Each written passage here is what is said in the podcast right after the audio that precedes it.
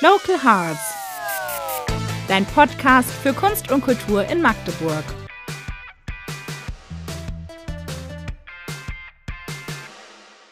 Willkommen zu einer neuen Folge von Local Hearts. Ich sitze heute hier mit Claudi von Mein Hut und ich würde dich mal bitten, dass du dich kurz vorstellst und sagst, was du so machst und wer du bist und wie alt du bist vielleicht. Ja, also wie gesagt, äh, mein Name ist Claudi, ich bin noch 38 und stecke hinter dem Label Mein Hut, äh, wo es sich eigentlich die ganze Zeit um Upcycling Art dreht überwiegend um äh, moderne Stickkunst auf alten Tischdecken oder eben Graffiti, Stencil ähm, auf altem Sporthallenparkett aus Stadtfeld.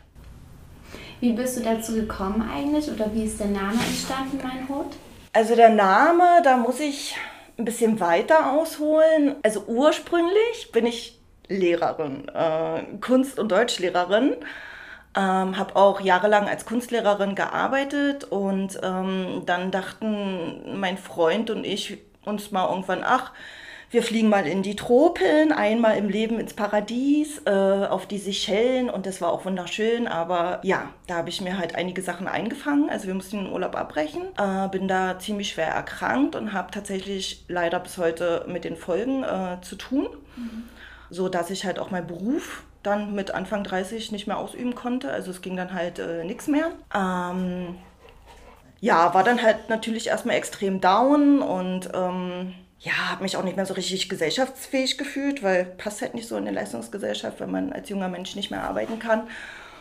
Und ähm, in der Zeit allerdings hat sich dann irgendwann ähm, die Kunst für mich nochmal völlig neu entwickelt. Also ich habe in der Zeit äh, dann auf dem Sofa äh, zum Sticken äh, gefunden und habe da dann eben auch die Idee gehabt, Mensch, so könntest du im Prinzip eben auch mal so den alten Tischdecken deiner Omi äh, neues Leben einhauch, einhauchen und habe dann im Prinzip begonnen, ursprüngliche Zeichnungen von mir, also ich habe früher eher gezeichnet oder gemalt, im Prinzip über diese Stickern halt äh, ja, fühlbar zu machen. Und dieses Sticken hatte halt so irgendwie so einen, so einen ganz meditativen, beruhigenden äh, Aspekt. Also ich habe das auch anfangs wirklich nur so für mich gemacht, mhm. ohne jetzt den Gedanken zu haben, die Sachen irgendwann mal zu verkaufen. Ja, bis dann irgendwann eben auch Freunde zu mir meinten, oh Mensch, Claudi, das sieht so toll aus und, hm, können wir nicht irgendwie was davon haben? Und dadurch hat sich das dann so langsam äh, entwickelt. Und da ist es dann eben eigentlich auch so dazu gekommen, dass so die Kunst, erstmal insbesondere halt anfangs so das Sticken für mich eigentlich auch so der Motivator schlechthin war, irgendwie jeden Tag zu versuchen, auch was Kleines halt zu schaffen. Und wenn es halt nur so ein paar äh, kleine Linien halt sind. Ja, und ich habe halt dadurch irgendwie wieder so einen neuen Sinn im Prinzip so in meinem Leben, in meinem Alltag gefunden und ja, auch so ein bisschen meine Lebensfreude im Prinzip wieder so zurückgewonnen. Und genau, und der Name Mein Hut, der hat auch nochmal eine andere äh, Hintergrundgeschichte. Äh, der entstand tatsächlich damals in der Reha. Also ich musste halt äh, zur Kur fahren und da gab es ja auch diese schönen Ergotherapien. und wir durften dann da alle mit Ton arbeiten. Und der eine aus meiner Truppe, ach, das war so ein Urberliner, der hat halt nicht hingekriegt. Der wollte da irgendwie für seine Tasse so, so Kaffeeaufsatz, so eine Filtertüte Tüte äh, aus Ton äh, kreieren. Meinte mal so ein Mist, so ein Scheiß hier und das funktioniert alles nicht und äh, ach nee und ich habe mich irgendwie die ganze Zeit irgendwie nur so amüsiert und scheckig gelacht und äh, ja und dann habe ich für den im Prinzip so einen richtig großen Kackhaufen aus Ton ähm, gemacht während der Ergotherapie, weil ich mir dachte, das passt doch irgendwie gerade, das Leben ist gerade irgendwie auch nicht so dufte und äh, habe den halt dann in ja, so, so einem Giftgrün lasiert. Und äh, als wir dann die Sachen abholen durften und ich von dieser Schlange stand zur Abholung, habe ich schon so mitgekriegt, also sie standen halt im Regal, wie viele irgendwie so gerätselt haben, ist das jetzt ein Kackhaufen, ist das eine Eistüte? Nee, das ist doch ein Kackhaufen, hihihi. und die Ergotherapeutin fand es, glaube ich, irgendwie alles nicht so lustig, aber rum wie numm habe ich so festgestellt, ähm, es sieht eigentlich total cool aus gerade so dieses Grün, wenn du den halt so draußen auf diesem grauen Asphalt halt äh, stellst. Und ähm, der Haufen war die Ursprungsidee. Ich hatte in Magdeburg anfangs so eine kleine Serie verteilt, um im Prinzip so meinen Kiez, mein Hut zu markieren, wenn man es so will. Mhm. Und ähm, daraus entstand eigentlich so äh, der Name. Mein Hut. Also eigentlich wollte ich es mein Kiez nennen, aber der Name war halt schon geschützt. Und äh, dann gab es halt so diese kleine Abwandlung, genau. Und äh, diese Haufen, das waren früher, also gab es dann überwiegend nur noch ein Glitzergold, Türstopper. Ah, ja. Das war so dieser ursprüngliche Anfangsgedanke. Also damals hat auch schon so die Street Art eine gewisse Rolle äh, mitgespielt für mich und ähm, ja, nur halt in einer anderen Form, nicht in Form von Graffiti. Und seit wann genau machst du das jetzt? Ja, 2015 ging es los, tatsächlich. Da äh, sind die ersten Tür, Türstopper entstanden und dann 2016 ging es dann mit dem Sticken weiter. Ja, und 2019 sind dann die äh, Graffiti-Stencil dazugekommen, weil ich da halt über eine Freundin ähm, an altes Stadtfelder Sporthallenparkett rangekommen bin. Und genau, fand das halt irgendwie so schön, dass ich da so ein paar Paletten haben musste, wusste aber zu der Zeit noch nicht, was ich damit machen werde. Ursprünglich dachte ich so, ach, können wir unseren Floh mit auskleiden, dann hat es aber dafür halt nicht gereicht. Ja, und dann kam halt irgendwann die Idee, Mensch, äh, da kannst du eigentlich so deiner zweiten Leidenschaft der Graffiti-Stencil nachgehen, indem du eben legal sprühst, also sprich auf das Parkett und, und so entstand dann da eigentlich die Idee. Und was fasziniert dich so an Upcycling? Also warum gerade die Richtung? Ähm, einfach, weil äh, ich es mag, wenn Materialien so ihre ganz eigene Geschichte schon mit sich bringen. Also eine leere Leinwand hat mich noch nie so wirklich inspiriert und ich weiß auch immer noch damals im Kunststudium, oh, wenn ich dann da diese leere Leinwand hatte, mich hat das sogar anfangs blockiert. Also alle anderen hatten gleich eine Idee und haben losgelegt und ich stand dann da und habe mir da irgendwie den Kopf zerbrochen, anstatt einfach mal drauf loszulegen. Und ähm, das beste Beispiel ist eben dieses Sporthallenparkett. Da haben mich zum Beispiel diese ganzen Abnutzungsspuren, also man kann teilweise eben sehen, wo stand äh, früher mal ein Bock, wo stand ein Bahn. Ähm, dann diese Kratzer oder an manchen Stellen müssen früher Kinder irgendwie was reingeritzt haben. Die Sachen inspirieren mich dann zu Motiven. Also das hat mich dann eben auch zu diesem ersten Graffiti-Bild inspiriert. Das ist so ein großer Turnschuh, der in einen richtig fetten Kaugummi tritt. Um eben halt auch irgendwie so einen Bezug zum Thema Fußboden halt herzustellen. Oder später ging es dann halt so weiter, haben mich dann bestimmte Kratzer äh, zu einer Katze inspiriert, die eben sozusagen noch weitere Spuren in dieses Parkett, ins Material Holz hineinkratzt. Und das passiert bei mir bei einer weißen Leinwand jetzt irgendwie nicht so. Und äh, bei den Tischdecken war es eher so, dass ich da irgendwie noch so ein Fundes hatte von meiner Omi und ich die aber einfach zu schade fand zum Wegwerfen. Und da kam mir dann halt die Idee, Mensch, äh, du brauchst ja jetzt irgendwie keinen Stoff zu kaufen, den du bestickst, dann nimmst du halt die Tischdecken und je nachdem halt welches Motiv ich sticke, versuche ich halt auch ein bisschen so die Muster der Tischdecken ähm, aufzugreifen. Also nimmst du da auch deine Inspiration Ja. her, vor allem von den Materialien? Richtig, So. Okay, genau. das wäre nämlich auch eine Frage gewesen. Ja. Und nur das oder noch irgendwie anders? Also inspirieren dich auch andere Künstler oder andere Kunstrichtungen? Oder? Ja, mich inspirieren auf jeden Fall auch andere Künstler. Also ähm, aufs Sticken direkt bin ich zum Beispiel auch über eine andere Künstlerin gestoßen. Die wurde, ach, ich glaube auch 2015 oder so mal im Magazin Flow vorgestellt. Äh, Die hat allerdings halt immer nur Kreuzstich gemacht und so ganz kleine Mini-Porträts und äh, äh, Familienporträts. Das fand ich irgendwie so witzig, dass ich mir dachte, ach Mensch, kannst ja mal irgendwie versuchen, ganz linear im Prinzip deine Zeichnung halt zu sticken. Also das habe ich mir auch alles selbst beigebracht und gehe da auch ganz intuitiv vor. Und ähm, ja, beim Graffiti, also äh, Street Art, inspiriert mich schon, ach, ich würde sagen, seit, seit meinem Studium in Leipzig, weil ich da natürlich nochmal ganz andere Sachen entdecken konnte als jetzt hier in Magdeburg und ähm, ich es irgendwie immer so toll fand, wie ähm, ja, über so ganz kleine Werke auch so scheinbar, ach Franz, ja, auf scheinbar Unscheinbares im Prinzip so aufmerksam gemacht wird. Also sei es jetzt auch wie nur eine kleine Blume, die da am Wegesrand äh, wächst, äh, mitten auf einer ja, stark befahrenen Straße oder eben eine bröckelnde Hausfassade. Und also da gibt es verschiedene Künstler, JR zum Beispiel, äh, Obey. Banksy natürlich auch, ja. also sowohl als auch und eben Alltagsereignisse, Erlebnisse. Und warst du schon vor deinem Kunststudium, also war das schon was, was dich dein ganzes Leben begleitet hat, so dieses Interesse an Kunst und diese Faszination dafür? Ja, also ähm, schon. Ich war als Kind schon immer kreativ. Ich bin ja auch äh, zu DDR-Zeiten groß geworden. Mach Platz. so ist fein. Also die Hintergrundgeräusche sind übrigens Franz und Helgi. Genau. Genau. Äh, zwei Hunde, ja. Hm. Äh, ja, also, nee, ich war als Kind schon kreativ, teilweise aus der Not heraus, weil wir halt nicht so viel hatten, es jetzt auch nicht so die Riesenauswahl äh, gab. Und zum Teil, weil es auch meine Eltern auf jeden Fall gefördert haben. Also auch als ich dann so dieses Alter hatte, wo ich dann unbedingt eine Barbie haben wollte, Anfang der 90er, als es dann die Sachen ja auch gab. Ich habe keine Barbie bekommen, ich habe viel Lego bekommen und dann durfte ich mir halt äh, aus Lego und aus Schuhkartons mein Barbiehaus bauen. Oder mein Polly Pocket. ähm, weil meine Eltern das alles ganz schrecklich fanden, dieses Spielzeug. Naja. Nee, und auch so habe ich früher schon extrem viel gezeichnet. Lego, Zeichnen, Puzzeln, das war eigentlich so meine Kindheit.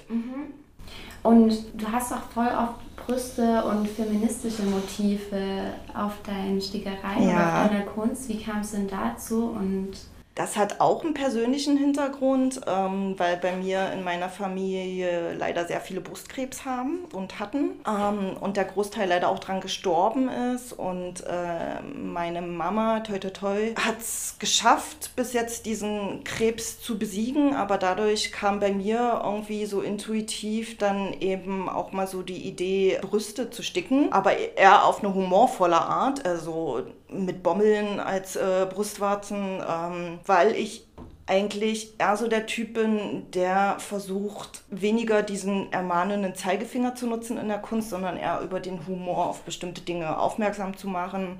Also ich hatte auch mal eine Brust, wo eben eine gefehlt hat und kam eben auch so aus dieser, glaube ich, unbewusst aus dieser Intention heraus, dass es für mich selbst auch ein Reminder ist, regelmäßig zur Vorsorge zu gehen.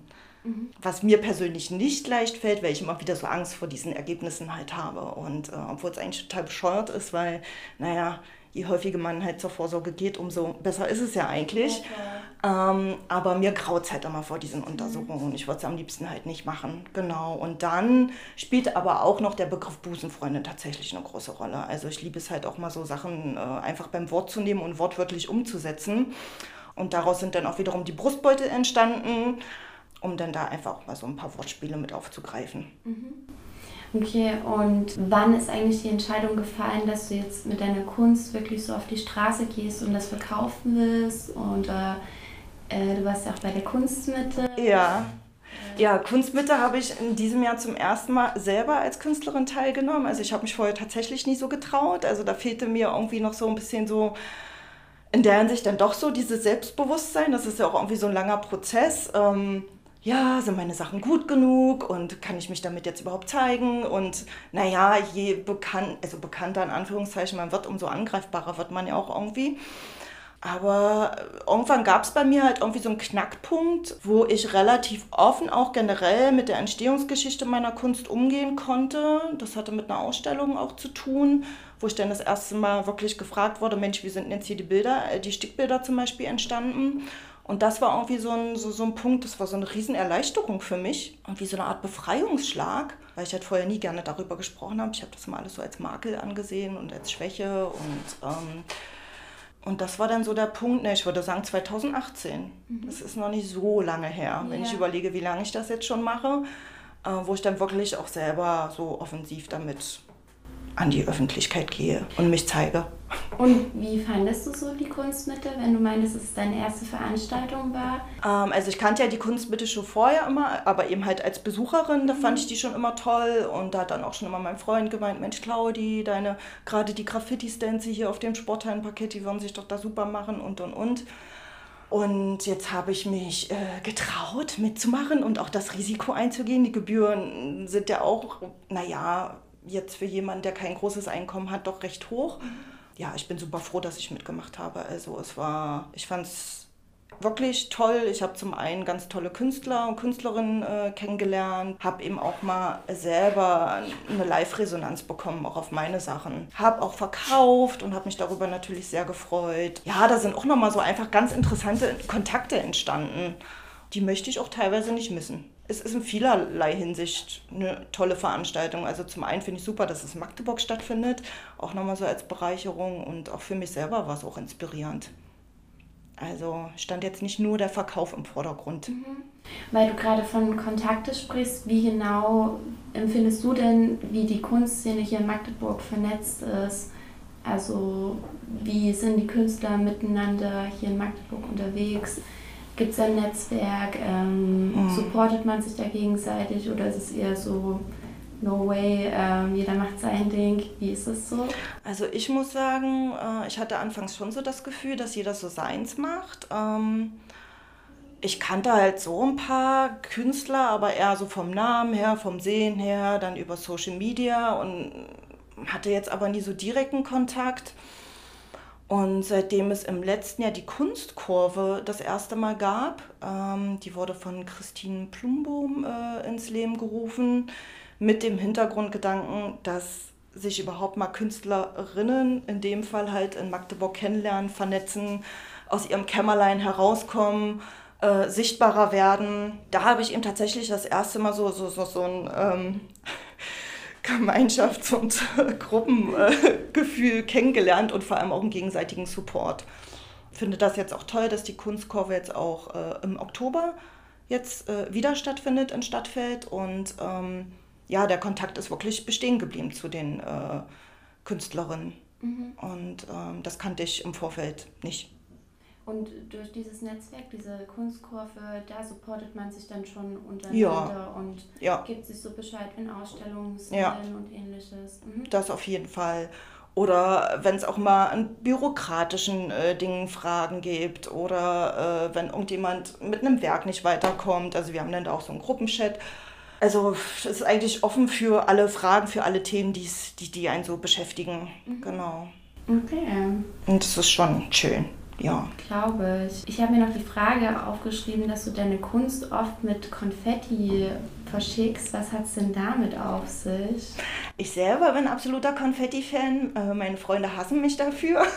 weil sie bis heute meistens immer noch irgendwo, ja, sogar im Kühlschrank oder in den Rillen ihres äh, Fußbodenparketts immer noch Konfettireste finden, die schon, bestimmt schon fünf Jahre alt sind. Ach, ich mag es halt einfach auch so ein bisschen so Konfetti in den Alltag anderer Leute zu streuen. Äh, einfach so als kleine ähm, Überraschung. Und ähm, weil es gibt da schon auch die Art Leute, die einfach mal gleich alles aufreißen. äh, ohne Bedacht. Und naja, dann haben sie dann da eben auch nochmal so einen kleinen Konfettiberg äh, als Überraschung äh, bei sich auf dem Tisch. Mhm. Ja, genau. Das ist auf jeden Fall ein schöner Gedanke. ja. Okay, ich glaube, wir sind schon fast am Ende. Ja, nee, ich habe noch die Frage, ähm, hast du schon Pläne für die Zukunft mit deinem Label oder mit deiner Kunst? Also Pläne an sich, ähm, nee, weil ich bei mir auch tatsächlich immer so ein bisschen, also bei mir ist auch mal alles sehr tagesformabhängig. Ähm, aber mein größtes Ziel, würde ich mal sagen, ähm, ist, dass ich es mit der Kunst schaffe, ähm, so ein Leben in meinem ganz, ganz eigenen, langsamen Schneckentemporhythmus zu führen. Also so völlig unabhängig von diesem ganzen Gewusel und Trubel in unserer hektischen Leistungsgesellschaft. Ja, das, das, das wäre toll. Mhm. Ja, und Ausstellungen, na klar, also wenn sich da was ergibt, freue ich mich. Aber fürs nächste Jahr habe ich da jetzt äh, noch nicht selbst direkt was geplant da ergibt sich dann halt auch mal vieles so währenddessen. Mhm. Und wie würdest du selbst so deinen Kunststil beschreiben? Du meinst vorhin schon humorvoll. Fällt dir noch irgendwie was anderes ein? Ja, ähm, genau. Also vor allem so diese Graffiti-Sachen sind eher so humorvoll und die entstehen auch meistens so in Situationen, ähm, in denen ich selber auch mal mehr Energie habe und Bock auf Action habe. Mhm. Ja, und die Stickbilder sind das komplette Gegenteil. Die äh, laden auch mich selber und ich finde auch den Betrachter wirklich zum Innehalten ein. Zum Runterkommen, ähm, zum, ach, einfach nur zum Atmen. Einatmen, ausatmen, vielleicht auch mal den Kaffee ganz bewusst zu genießen. Ähm, so auf diese kleinen Dinge im Leben zu achten und sich daran auch mal zu erfreuen. Mhm. Ja. Und würdest du irgendeine Kunstrichtung oder noch irgendwie eine Handarbeit oder so mal in Zukunft gern ausprobieren? Hast du da schon was ins Auge gefasst? Mm, ich persönlich finde das Thema auch so Teppichknüpferei ganz spannend. Mhm. Ähm, einfach weil es mich auch reizt, auch bei meinen Stickereien mal ein bisschen großformatiger zu arbeiten. Habe ich aber selber noch nicht ausprobiert. Bisher immer so Punch Needle. Ähm, das geht so in die Richtung. Das habe ich aber irgendwie immer noch nicht so richtig hinbekommen. Bei mir nudelt sich da alles immer wieder auf. Nee, und ansonsten schwebt mir da erstmal noch nichts vor. Ähm, ich bin eher so gespannt, welches Material mir demnächst wieder über den Weg läuft, weil jetzt auch das Sporthallenparkett zum Beispiel, das neigt sich halt auch dem Ende zu. Da habe ich noch eine große Palette und dann ist es alle. Ja, und dann bin ich einfach nur so gespannt, och, was mir dann über den Weg läuft und äh, wozu mich das dann halt wieder inspiriert. Mhm. Spannend. Ja. Also was rätst du denn jungen Künstlern, die vielleicht wie du so ein bisschen am Struggeln sind, ob die anfangen sollen oder nicht, was du denen mit auf den Weg geben würdest? Einfach machen. Loslegen, also was heißt einfach? Ähm, und sich trauen, wirklich sichtbar zu werden. Und da bietet der Social Media wirklich heutzutage, finde ich, eine gute Möglichkeit. Und auch wenn man am Anfang erstmal nur wenige Follower hat, völlig egal. Ich finde dann auch, dass dann so mit der Zeit, zumindest war es halt bei mir, dann eben auch so dieses Selbstbewusstsein entweder zurückkommen kann, wachsen kann, äh, wie auch immer.